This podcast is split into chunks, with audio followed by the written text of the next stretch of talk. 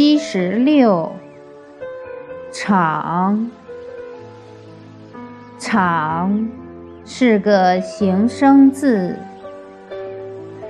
本意为没有墙壁的简易房舍。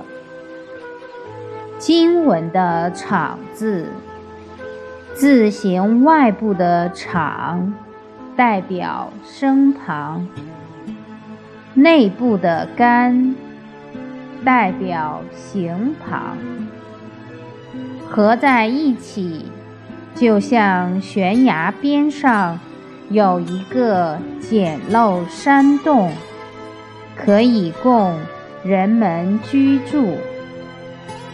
在古文中，“长”和“广”经常相互通用，如“煞”字也常写作“煞”。